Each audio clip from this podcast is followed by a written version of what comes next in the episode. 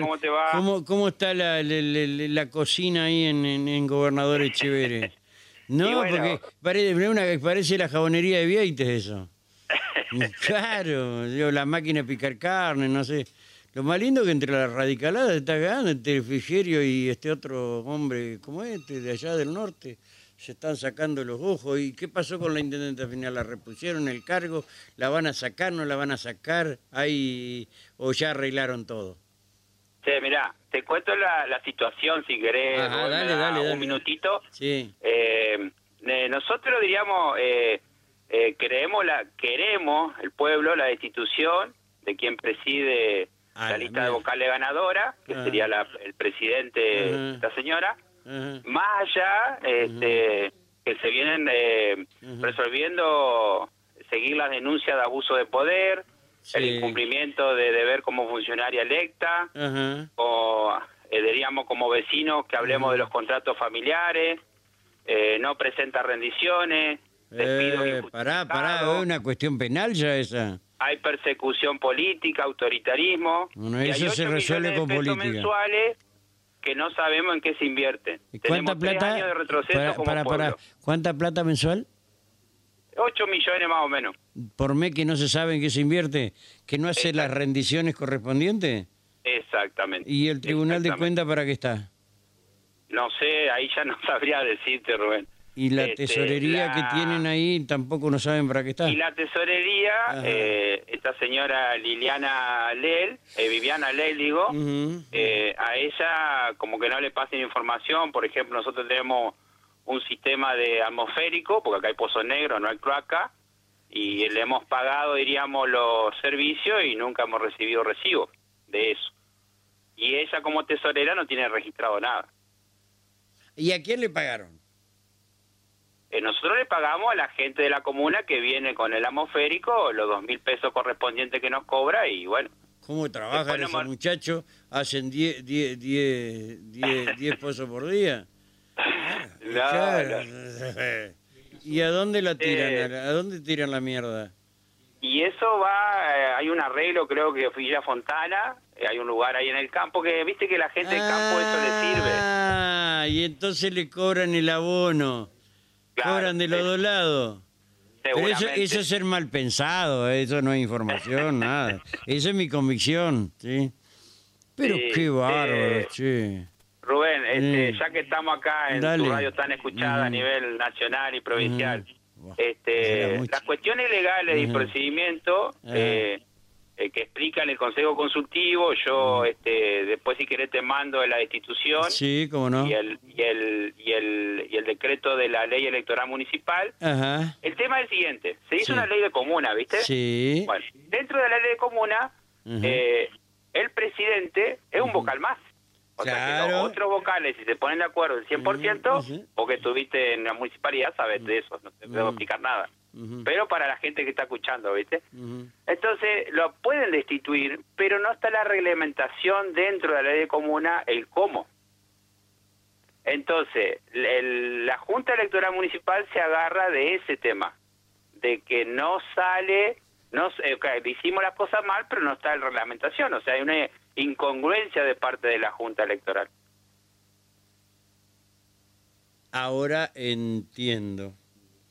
Entiendo Al no está reglamentado, no sabemos. Claro, entiendo por qué la doctora María Alejandra eh, Abud, ¿sí?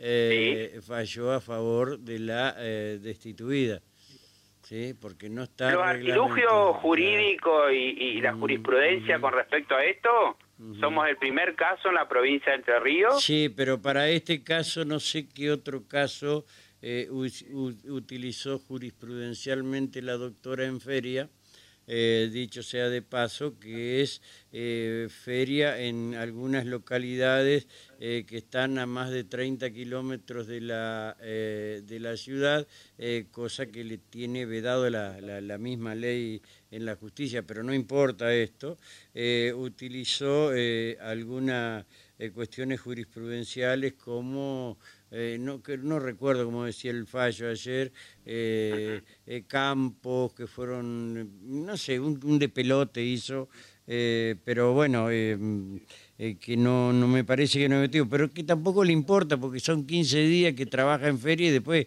lo agarra otro juez, ¿viste? Eh, Te doy un caso, Rubén, que vos yo sé que sos una persona eh, muy este, solidaria con los trabajadores. Ajá. Eh, acá hay tres contratos de, ¿De qué? de por son monotributistas Ajá. de tres meses Ajá. y hay cinco contratos que los renovó por cinco meses, por un mes nada más, Sí. Que son los que estarían en contra, diríamos, entre comillas, no es que estemos en contra, no importa la persona que está ahí arriba, nosotros queremos un pueblo que progrese, ¿viste? Sí. Un pueblo que tengamos las calles, Ahora, hay 70 perdón, millones eh, en la cuenta, ajá. 70 millones en la cuenta y no tenemos cordón cuneta, no Eh, tenemos... Bueno, ahí está el tema, eh, que los intendentes se encontraron con esto y no saben qué hacer con la plata.